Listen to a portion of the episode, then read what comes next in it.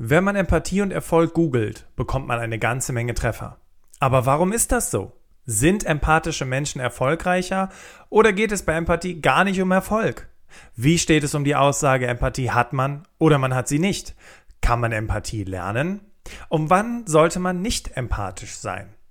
Genau diesen Fragen wollen wir heute auf den Grund gehen. Los geht's!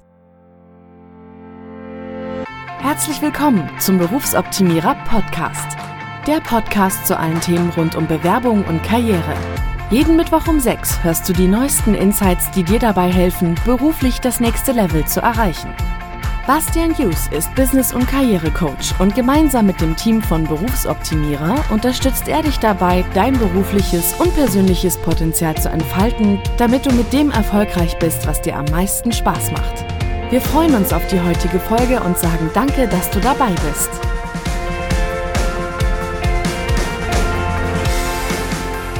Herzlich willkommen im Berufsoptimierer Podcast und ich freue mich, dass du heute wieder dabei bist. Und für diejenigen, die das erste Mal im Berufsoptimierer Podcast am Start sind, ein ebenfalls herzliches Willkommen.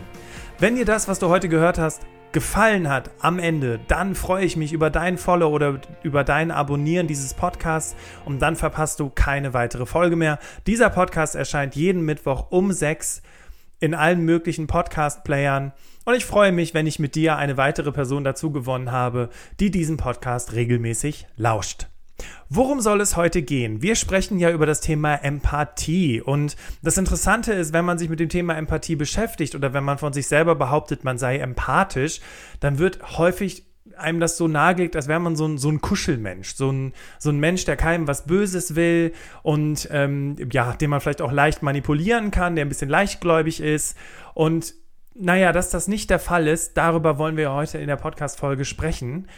Und vor allem wollen wir darüber sprechen, wenn du vielleicht sagst, hm, ich bin jetzt nicht so die empathischste Person, wie kann man Empathie lernen? Also, der Podcast heute ist folgendermaßen aufgebaut. Wir starten mit einer Definition von der Empathie, wollen dann darüber sprechen, wie Empathie im Job hilft und das als Führungskraft, als Kollege oder Kollegin oder auch im Bewerbungsprozess. Wann sollte man nicht empathisch sein? Und dann die letzte Frage, kann ich Empathie lernen? Dafür habe ich heute vier Schritte für dich vorbereitet. Sprechen wir zunächst über die Definition von Empathie. Also was ist Empathie überhaupt? Und ich habe jetzt verschiedene Definitionen im Internet gefunden und Empathie wird beschrieben als die Fähigkeit, die Motive, Emotionen und Gedanken des Gegenübers zu erkennen und zu verstehen. Genau genommen ist Empathie also ein wesentlicher Bestandteil unserer geistigen Überlegenheit gegenüber den Tieren und im Beruf geht es vor allem ums Timing. Also in welcher Rolle und in welcher Situation bin ich empathisch und wann sollte ich es vielleicht besser nicht sein. Laut der Psychologie unterscheidet man drei Arten von Empathie, nämlich die emotionale Empathie, die kognitive und die soziale Empathie. Und spannenderweise, wenn man sich diese drei Begriffe einfach mal anschaut oder diese drei Bereiche der Empathie einfach mal anschaut, dann ist die emotionale Empathie häufig so das, was man unter Empathie versteht, nämlich die Situation des Gegenübers emotional nachzuempfinden. Ne? Also jemand ist traurig oder jemand freut sich, jemand lacht total laut und du selber fällst mit rein in dieses Lachen. Das ist die emotionale Empathie. Die kognitive Empathie, und das ist ganz spannend, weil das ist die Empathie, die man tatsächlich erlernen kann, ist eher analytischer Natur. Also es geht weniger um Mitgefühl, sondern mehr um die Fähigkeit zur Übernahme der Perspektive. Also ich fühle vielleicht nicht so wie du, aber ich kann verstehen, wie es dir in dieser Situation gerade geht. Es heißt also, ich kann die Motive und die Empfindungen des Gegenübers nachvollziehen, aber nicht unbedingt nachfühlen. Und das ist ganz wichtig, gerade in der Arbeit als Coach oder Therapeut. Weil wenn du eher die andere Perspektive einnehmen kannst und vielleicht auch die Zusammenhänge besser verstehst, dann kannst du daraus eben auch sehr gut ableiten, wie du mit der Person dann weitermachst. Und dadurch entsteht eben auch keine Wertung in dem Moment, ne? Oder noch viel krasser ausgedrückt, wenn du zu deinem Therapeuten oder zu deiner Therapeutin gehst oder du arbeitest mit einem Coach und der fängt sich an, fängt an, sich genauso aufzuregen wie du oder fängt an zu weinen, weil du ein trauriges Thema ansprichst, dann ist dir am Ende des Tages auch nicht wirklich geholfen. Da kannst du auch zu deiner besten Freundin oder zu deinem besten Freund gehen. Und die kognitive Empathie ist deswegen so wichtig, weil eben da die Objektivität gewahrt bleibt. Ich kann die Perspektive des anderen einnehmen, ich kann mehrere Menschen nachvollziehen und ich kann aus ba auf Basis dessen analytisch herleiten, wie du am besten weitermachst oder wie du in diesem Konflikt mit der Person am besten weiter vorgehst.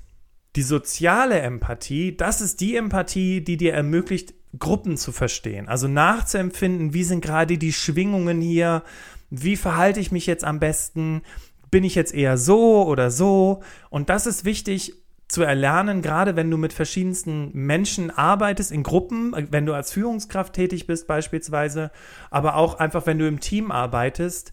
Das hast du bestimmt schon mal erlebt, ne? Diese Schwingungen in der Gruppe, wo du so sagst, so, oh, das ist gerade keine gute Stimmung, dass du das eben spüren kannst, damit du genau weißt, wie du dein Verhalten entsprechend anpassen sollst. Sprechen wir nun darüber, wann du empathisch sein solltest. Und wir haben das ja aufgesplittet in die Rolle der Führungskraft, in der Rolle der Kollegin oder des Kollegen oder eben im Bewerbungsprozess. Und natürlich ist Empathie als Führungskraft ein wesentlicher Bestandteil, um erfolgreich zu sein, weil wenn du empathisch als Führungskraft bist, dann kannst du natürlich auch deine Mitarbeitenden viel zielgerichteter führen. Ja, das heißt, auch hier, ne, da sind wir wieder bei der äh, sozialen Empathie. Du kannst negative Stimmungen in der Gruppe wahrnehmen, du kannst aber auch die negativen Stimmungen einzelner Mitarbeiter wahrnehmen und kannst gezielt darauf einwirken, es in eine positive Richtung zu treiben. Bei der kognitiven Empathie ist es besonders wichtig, dann eben zu wissen, okay, wir haben jetzt hier einen Konflikt, aber ich ergreife jetzt keine Partei für Mitarbeiterin A bzw. Mitarbeiterin B, sondern ich versuche die unterschiedlichen Perspektiven zu verstehen und auf Basis dessen einen gemeinsamen Konsens zu entwickeln. Und gerade das in Konfliktsituationen ist sehr, sehr wichtig. Und das machen ja auch Menschen, die in diplomatischen Umfeld unterwegs sind. Ne? Also entweder zwischen Ländern oder vielleicht zwischen der Gewerkschaft ähm, dem Arbeitgeber und den Menschen, die gerade streiken. Also gerade diese soziale Empathie, einfach zu wissen, wie kann ich jetzt hier gerade wirken, wie kann ich die unterschiedlichen Seiten am besten verstehen, ist ja dieses diplomatische Geschick, also eben auch eine Form der Empathie. Als Kollegin oder Kollege Netzwerken. Empathie hat sehr, sehr viel auch damit zu tun, wie gut du netzwerken kannst. Wenn du also die Fähigkeit hast, stabile berufliche Beziehungen aufzubauen, auf andere Menschen zuzugehen und vielleicht auch ein Verständnis untereinander in der Gruppe zu schaffen, nicht unbedingt immer die Welt zu retten und alles gerade zu ziehen und dafür zu sorgen, dass Harmonie entsteht, sondern eben darauf zu achten, okay, die Person tickt jetzt so, die Person tickt jetzt so. Das ist die Empathie als Kollegin oder Kollege. Wenn sich also jemand anders verhält, anders deinem Werteverständnis entsprechend verhält, dann muss das nicht unbedingt ein schlechterer Mensch sein, sondern du weißt, weil du die Empathie dafür hast, dass diese Person vielleicht einfach eine andere Sichtweise auf die Welt hat. Und in diesem Einfühlungsvermögen, das ist ja auch schon wieder ein anderer Begriff dafür, dieses Einfühlungsvermögen, was du dann nutzen kannst im Arbeitsalltag, hilft dir eben, andere besser zu verstehen, dass du selbst nicht so gestresst bist, weil du denkst, oh Gott, was will die Person mir Böses, sondern einfach weißt, hey, die Person tickt einfach völlig anders. Das erlebe ich auch regelmäßig in meinen Coachings, wenn ich mit Klienten arbeite und die mir von Konflikten erzählen, beispielsweise mit Vorgesetzten oder mit Kolleginnen und Kollegen. Ähm, ganz interessant, wir haben übrigens am Ende der Podcast-Folge wieder eine Hallo Bastian-Frage, die uns erreicht hat, in einem ähnlichen Fall. Und das ist deswegen so spannend, weil wenn man dann anfängt im Coaching die Perspektive der anderen Person einzunehmen, also nicht meines Coaches, sondern der Führungskraft oder der Kollegin oder dem Kollegen, wo dieser Konflikt gerade ist, dann merkt man auf einmal, was für ein Verständnis man entwickeln kann und merkt eben auch, hey, eigentlich will die Person mir gar nichts Böses. Also gerade als Kollegin oder Kollege, es ist nicht nur toll, die anderen zu verstehen, sondern am Ende des Tages bist du auch wesentlich entspannter und ruhiger und kannst viel besser mit anderen interagieren. Und im Bewerbungsprozess, naja, klar, wenn du Empathie hast, dann weißt du natürlich oder merkst auch relativ gut, stimmt die Chemie zwischen uns, gerade im Vorstellungsgespräch. Gut, in der Bewerbung wirst du das noch nicht können, aber spätestens, wenn man sich dann kennenlernt, wenn man zum Probearbeiten da ist, wenn du die Empathie hast, dann weißt du eben auch sehr gut, okay, passen wir zusammen, ja oder nein. Und natürlich auch im Auswahlprozess, wenn du jetzt quasi auf der anderen Seite des Tisches sitzt, dann weißt du natürlich auch, okay, passen wir jetzt hier zusammen oder ist es eigentlich eher ein totaler Fehltritt? Und ganz wichtig, und das ist jetzt die Kunst in der Empathie, und da kommen wir später noch drauf zu sprechen, wenn es um das Thema kann ich Empathie erlernen geht. Die Chemie hat nicht unbedingt damit zu tun, ob ihr gleich tickt, Ja, gerade als Führungskraft solltest du wissen, dass du dir natürlich ähm, heterogene Teams zusammenstellst. Das heißt also auch Menschen einstellst, die ein bisschen anders ticken als du, die ein bisschen anders drauf sind als du, weil sonst, wenn du nur homogene Teams hast, wirst du nicht weiterkommen, weil du brauchst ja die Dynamik, du brauchst ja die Unterschiede, um auch exzellente Ergebnisse zu erzielen. Und dann ist natürlich Empathie ganz wichtig, weil Empathie macht auch sympathisch. Ja, gerade, also wir haben jetzt gerade über den Bewerbungsprozess gesprochen. Wenn du die Empathie hast, wenn du also weißt, was braucht der andere, wie tickt der andere, dann kannst du darauf natürlich ganz wunderbar eingehen im Vorstellungsgespräch und kannst eben optimal deinen Gegenüber auch abholen und sagen, hey, ne, ich habe gesehen, in der Stellenausschreibung sprechen Sie da und darüber. Was ist denn konkret das Problem in dem Projekt? Ah, das und das. Ja, gut, so kann ich Sie bestmöglich unterstützen. Und das ist auch eben wichtig, um im Vorstellungsgespräch erfolgreich zu sein. Aber auch im Job, wie wir später noch lernen werden. Jetzt haben wir also darüber gesprochen, wann man empathisch sein sollte, aber es gibt auch Situationen, in denen solltest du nicht empathisch sein. Und jetzt denkt man vielleicht, naja, Empathie ist aber doch eine der wichtigsten Kompetenzen, um im Beruf oder auch privat erfolgreich zu sein, gute Beziehungen zu haben. Es gibt Situationen, in denen sollte man nicht empathisch sein. Hm, Vielleicht kennst du solche Situationen. Und ich erinnere mich selbst daran, als ich, bevor ich angefangen habe, mich mit dem Thema Empathie auseinanderzusetzen und für mich herauszufinden, was ist das überhaupt, beziehungsweise was bedeutet das für mich persönlich, habe ich mich ganz oft in Situationen wiedergefunden, in denen ich überfordert war, in denen mir sämtliche Menschen ihren, ich sage jetzt mal, psychischen und emotionalen Mülleimer auf den Tisch ausgekippt haben und wo ich selber einfach, oh, einfach nur dachte, boah, ich trage die Probleme der Welt auf meinen Schultern, ja, ich weiß gar nicht mehr, äh, wohin, überall gibt es Probleme und allen Menschen geht es schlecht und die Experten sprechen von dem Begriff empathischen Stress. Ja, also es hat mich tatsächlich gestresst, ständig für alle anderen da zu sein und mir anzuhören, was die alle für Probleme haben. Und ich glaube, einige, die jetzt hier zuhören, nicken vielleicht gerade und sagen, oh ja, ja, du hast recht, Bastian, erwischt. Also wenn ich mir ständig das Leid anderer Leute anhören muss oder vielleicht bist du in der Familie gerade, äh, gibt es jemanden, den geht es nicht so gut und du bist ständig mit dieser Person und sie erzählt dir immer, wie schlimm alles ist oder deine beste Freundin klagt über die Beziehung mit ihrem Freund, der so doof ist und jedes Mal nach diesem Treffen gehst du eigentlich anstatt voller Energie wie leergesaugt nach Hause und äh, weiß nicht, brauchst erstmal ein Glas Wein, um wieder runterzukommen. Das ist der empathische Stress. So, und was kannst du jetzt tun, damit du eben nicht in diesen empathischen Stress kommst. Ein schönes Zitat, das ich mal aufgeschnappt habe und was tatsächlich zur Lebensphilosophie in der Beziehung meiner Frau und mir geworden ist, ist folgendes. I have to take care of myself, so I can take care of you. And you have to take care of yourself, so you can take care of me. Bedeutet also quasi frei übersetzt, bevor ich für andere da sein kann, muss ich erstmal selber in meiner Mitte sein. Wenn du also zu diesen ultra hilfsbereiten Menschen zählst, die immer überall mithelfen, unterstützen, zuhören, ein offenes Ohr haben, aber selber merken, dass sie überhaupt gar keine Energie mehr haben, frag dich doch einfach mal, und das habe ich selber im Bekanntenkreis erlebt, wie geht's dir am Ende des Tages? Wie fühlst du dich, wenn jemand zu dir kommt und irgendein Problem hat? Kannst du dann noch ruhig bleiben oder bist du vielleicht sogar schon mal ausgetickt, weil du gedacht hast, meine Güte, jetzt gehen wir doch nicht mit diesem Scheiß auf den Sack, verdammt nochmal.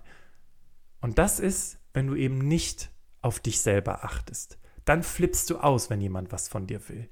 Und vielleicht ist es dir auch schon mal so ergangen und vielleicht erinnerst du dich an so eine Situation, wo du denkst, wo du im Nachhinein denkst, äh, also die hat es jetzt gerade nicht verdient, dass ich so ausflippe. Und das ist das Problem, beziehungsweise die Lösung ist, zu gucken, dass du deine eigene Energie bei dir behältst, ja, dass du dich um dich selber kümmerst, dass du dich auch um deine eigenen Probleme kümmerst, ja. Viele Menschen, die anderen Menschen helfen wollen, wollen eigentlich nur vermeiden, sich um sich selbst zu kümmern. Deswegen fang bitte an, dich um dich selbst zu kümmern. Achte auf dich. Pass auf dich selbst auf. Ich finde dazu auch immer die, diese Metapher aus, dem, aus, dem, aus der Fliegerei ganz, ganz passend. Vielleicht kennst du das, ne? Ich meine, kennst du wahrscheinlich schon, bist wahrscheinlich schon mal geflogen, sitzt im Flugzeug, dann kommt die Sicherheitseinweisung durch die Flugbegleitenden und dann kommt dieser Punkt, wo es um die Masken geht, wenn plötzlicher Druckabfall ist. Und was sagen die? Zieh dir zuerst die Maske über und hilfe dann den Bedürftigen. Und das ist das, ich finde, das bringt diesen Spruch I have to take care of myself before I can take care of you richtig gut auf den Punkt. Weil, wenn du jemand anders erst die Maske überziehst, anstatt dir selber, naja, dann kannst du ja den Menschen nicht mehr helfen, weil dann bist du wahrscheinlich erstickt. Ne? Deswegen erst dir selber die Maske überziehen und dann anderen Menschen helfen. Und genau so ist es auch mit der Empathie, beziehungsweise genauso ist es auch damit mit dem Abgrenzen, zu wissen, okay, ich kann jetzt nicht die Probleme dieser Welt lösen, sondern ich muss erstmal auf mich selber achten. Ich muss erstmal mit mir selber empathisch sein und mit mir selber gut umgehen, bevor ich eben wieder für andere da sein kann. Ich muss mich zurückziehen, ich muss meinen Sport machen, ich muss mich gesund ernähren, was auch immer es ist. Achte darauf, dass du in deiner Mitte bist, bevor du für andere da sein kannst. Das ist ganz wichtig und es hat überhaupt nichts mit Egoismus zu tun. Es hat vielmehr damit zu tun, dass du andere schützt, auszuflippen, weil du keine Energie mehr hast. Und der zweite Punkt, warum, wann man nicht empathisch sein sollte, ist, zu viel Empathie kann eben auch manipulativ wirken. Was meine ich damit? Nun, wenn du empathisch bist, dann bist du ja gleichzeitig auch ein Mensch, den man mag oder der auch andere mag. Problem dabei ist aber, und hier sind wir bei diesem manipulativen Charakter, wenn jemand nicht so ist, dann neigst du vielleicht dazu, diese Person auszugrenzen oder nicht wertzuschätzen. Ja, und ganz häufig entsteht dieses Gefühl von der andere mag mich nicht. Das ist besonders bei stark empathischen Menschen ein großes Problem. Wenn mal jemand irgendwie schlecht gelaunt ist, dann bezieht man das sofort auf sich. Und da ist Empathie gerade nicht geeignet. Ja, also wenn jemand anders schlecht gelaunt ist, muss das nicht zwingend mit dir zu tun haben und du musst dich dadurch auch dann nicht von dieser Meinung oder von dieser Stimmung runterziehen lassen. Und das meinen wir damit, wann man nicht empathisch sein sollte, wenn es quasi dein eigenes wie soll man sagen, Wohlbefinden negativ beeinflusst. Also zusammenfassend, wann sollte man nicht empathisch sein? Du solltest nicht empathisch sein, wenn es dir persönlich schadet. Sprechen wir nun über den Punkt, kann ich Empathie lernen? Und wie wir eben schon gehört haben, lässt sich vor allem die kognitive Empathie erlernen.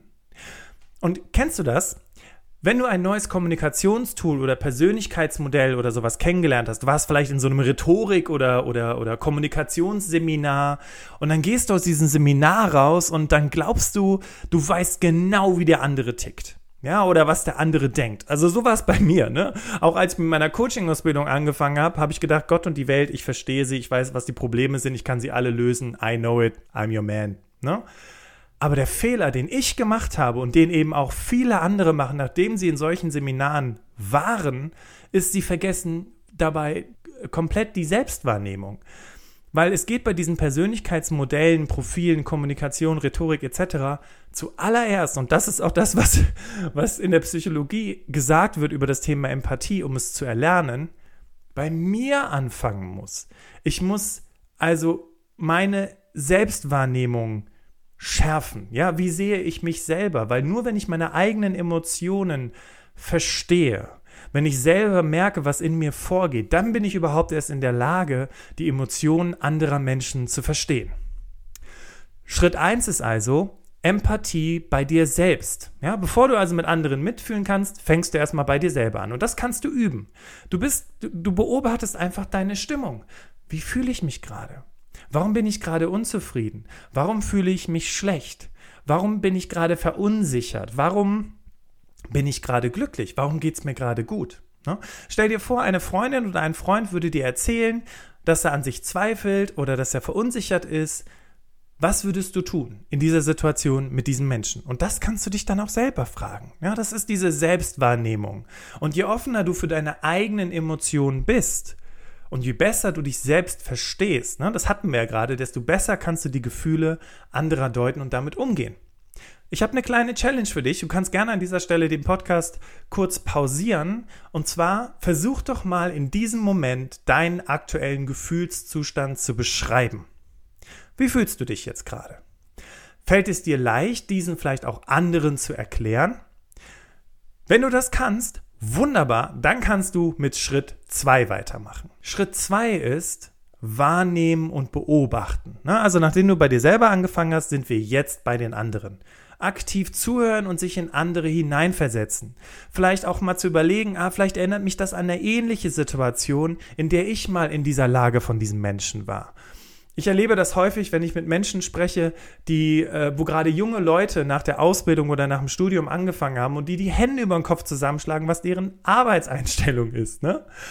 Und dann sage ich immer, hey, wo warst du denn in dem Alter? Wie hast du dich denn gefühlt?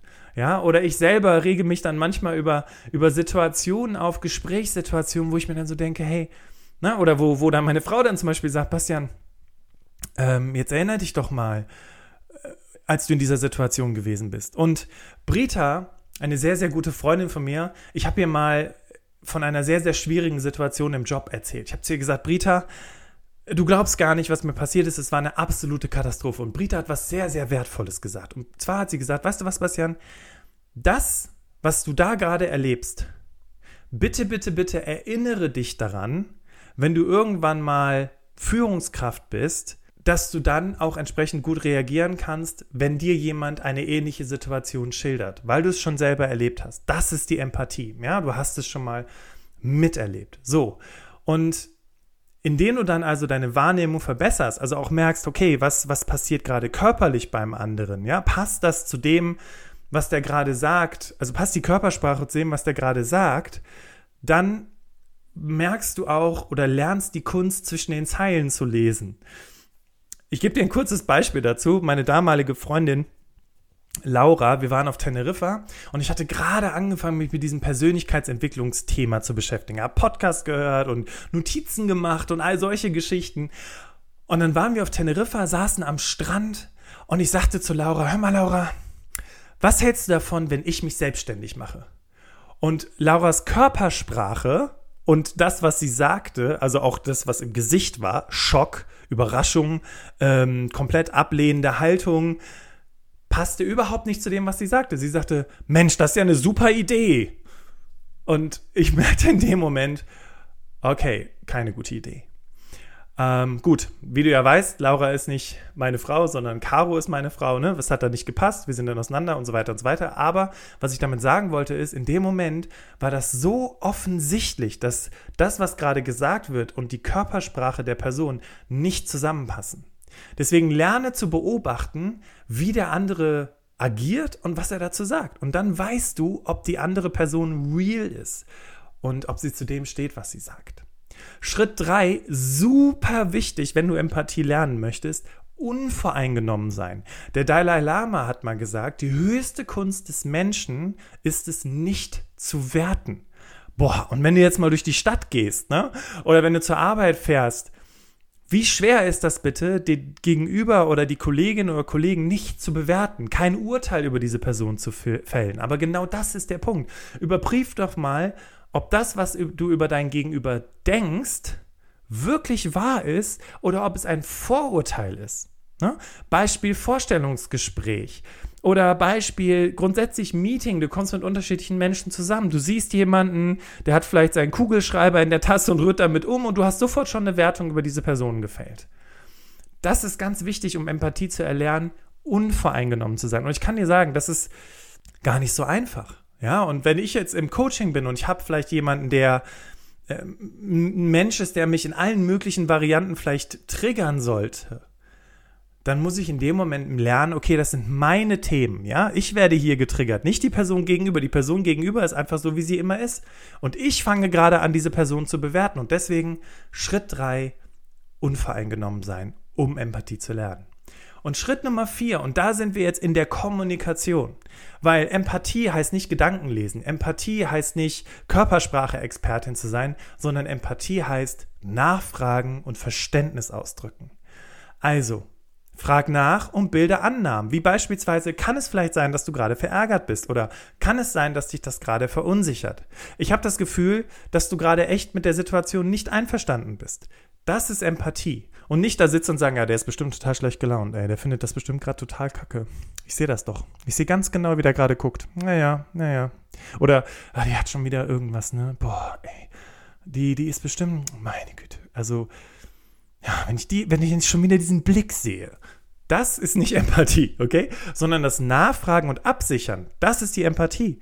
Ja, dass du auf die Person zugehst und es kommunizierst. Das waren die vier Schritte, wie du Empathie lernen kannst. Und jetzt nehmen wir uns mal ein konkretes Beispiel, weil wir haben wieder eine Frage erhalten über den Hashtag Hallo Bastian, dieses Mal von Carmen über eine Direktmessage via Instagram. Hallo Bastian, wie verhalte ich mich im Gespräch mit meinem Vorgesetzten, von dem ich keine Unterstützung erhalte, der für mich fachlich selten ausreichend antworten kann und von dem ich als Führungskraft enttäuscht bin? Wie sage ich das ehrlich, sodass das Verhältnis nicht schlechter wird? Carmen, ich finde das schon mal richtig toll. Hier haben wir schon mal erstes Anzeichen von Empathie, ne? weil du möchtest ehrlich sein, aber du möchtest, dass das Verhältnis nicht schlechter wird. Aber es ist toll, dass du das Gespräch suchen möchtest. Und ich habe für dich mal mir drei Schritte überlegt. Schritt Nummer eins ist, frage dich, was genau willst du erreichen? Wenn deine Führungskraft aus deiner Sicht fachlich nicht ausreichend antworten kann, was ist dann die Alternative? Was kannst du tun, um es am Ende für dich leichter zu machen? Der zweite Schritt ist, welche Art von Unterstützung benötigst du, wenn es um fachliche Themen geht? Muss das zwingend deine Führungskraft wissen oder geht es dir eher darum, dass deine Chefin, dein Chef keine Entscheidung trifft? Was genau bedeutet für dich eigentlich fachlich ausreichend? Fachliche Dinge wissen manche im Team vielleicht sogar besser und die Frage ist ja dann auch, muss deine Führungskraft das wissen oder bist du vielleicht sogar die viel bessere Expertin und deine Aufgabe ist es, das so zu erklären, dass eine fachlich weniger gut informierte Person am Ende eine Entscheidung treffen kann. Weil wenn du dir jetzt mal die Hierarchiestrukturen im Unternehmen anschaust, je höher du im Unternehmen kommst, desto weniger Fachpersonal wirst du treffen. Das sind aber die Menschen, die Entscheidungen treffen und die du von deinen Plänen überzeugen musst, sodass du weiterhin im Job erfolgreich sein kannst. Wenn du also heute schon lernst, Menschen dabei zu helfen, zu verstehen, was du von ihnen willst, damit sie sagen können, geh links rum oder rechts rum, wenn du diese Kompetenz heute schon lernst, dann wirst du sie, wenn du später dich weiterentwickelst, nutzen können, um immer weiterzukommen im Job. Der dritte Schritt ist, dass du deine Bedürfnisse für dich klar vor Augen hast. Was genau brauchst du, Carmen, um deinen Job gut zu machen? Und was kann deine Führungskraft tun, um dich dabei zu unterstützen? Wenn du das hast, dann kannst du ein objektiv zielführendes, empathisches Gespräch haben, ohne dich von Emotionen beeinflussen zu lassen und dann mit deiner Führungskraft einen gemeinsamen Konsens entwickeln. Probier es aus. Und dann schreib mir gerne, was sich daraus entwickelt hat. Kommen wir nun zum Abschlussfazit. Wie mit allen Stärken und Schwächen ist es auch das gleiche mit der Empathie. Der Kontext muss stimmen. Empathie heißt also nicht nur Mitgefühl gegenüber anderen und mir selbst, sondern auch ein Gespür für das richtige Verhalten in der jeweiligen Situation zu entwickeln. Empathie ist eines der wichtigsten Kompetenzen für beruflichen Erfolg. Sie hilft dir, andere zu überzeugen, starke Beziehungen aufzubauen und in Konfliktsituationen ein Verständnis für alle Beteiligten zu entwickeln. Wenn du also beruflich erfolgreich sein möchtest, dann musst du zuerst lernen zu verstehen, was andere brauchen, weil erst dann werden sie dich in deinem Vorhaben unterstützen. Das ist Empathie at its best und clever eingesetzt. Wenn du mehr über das Thema Empathie lernen möchtest, es gibt aber tausend Bücher psychologischer Natur, fachlicher Natur, also ich sag mal so Sachbüchermäßig. Ja, und ich habe ein Buch gelesen, das hat mir sehr geholfen. Und falls du es dir bestellen sollst oder falls du es kennst, ne, weil das kennen viele Leute, dieses Buch, und du jetzt vielleicht sagst, oh, Bastian, ey, ganz ehrlich, also das, was der da in dem Buch schreibt, das ist doch, das ist doch alltäglicher Umgang, dann möchte ich dir gerne eine Frage stellen. Du liest von diesen Prinzipien, aber setzt du sie wirklich um? Verfolgst du sie wirklich bewusst im Alltag mit anderen Menschen? Frag dich das mal. Und dann kannst du sagen, das Buch hat was gebracht oder nicht gebracht. Aber ich habe festgestellt, nachdem ich dieses Buch gelesen habe und angefangen habe, diese Prinzipien in mein Leben zu integrieren und in der Kommunikation mit anderen anzuwenden, hat es mir Tür und Tor eröffnet für alle möglichen Dinge. Das Buch heißt Wie man Freunde gewinnt von Dale Carnegie. Und ich möchte dir sehr empfehlen, einfach mal in dieses Buch reinzulesen. Es ist sehr einfach geschrieben, klar, typisch amerikanisch, viel bla bla und so weiter. Aber die Prinzipien, die dort erwähnt werden, ja, es sind alltägliche Dinge, es ist das typische Miteinander. Aber wenn du lernst, diese Prinzipien in dein Leben zu integrieren, dann brauchst du kein kompliziertes, wissenschaftlich fundiertes Buch über Empathie sondern dann gibst du den Menschen genau das, was sie wollen, nämlich Anerkennung und Wertschätzung. Und diese Dinge setzt du bewusst ein, nicht um zu manipulieren, sondern einfach um zu einem besseren Miteinander beizutragen. Nächste Woche sprechen wir über die emotionale Intelligenz. Und zwar habe ich mir dafür den Alexander Wahler in den Podcast geholt. Und das Interessante ist, emotionale Intelligenz ist nicht das gleiche wie Empathie, falls du dich das jetzt fragen solltest, sondern Empathie ist ein Teil der emotionalen Intelligenz. Und es geht um weit mehr als Empathie. Und was genau das ist und wie du das einsetzen kannst und wie es dir in deinem Alltäglichen hilft, das erfährst du nächste Woche im Berufsoptimierer Podcast. Und ich freue mich, wenn du wieder mit dabei bist. Und wie gesagt, wenn du diesen Podcast noch nicht abonniert oder hast oder dem Podcast folgst, dann mach das doch jetzt gleich, damit du nächste Woche die Podcast-Folge über das Thema emotionale Intelligenz mit Alexander Wahler nicht verpasst. Ich freue mich, wenn wir uns dort wieder hören, wünsche dir einen grandiosen Tag und wir hören uns nächste Woche Mittwoch um 6 im Berufsoptimierer Podcast. Mach's gut und tschüss.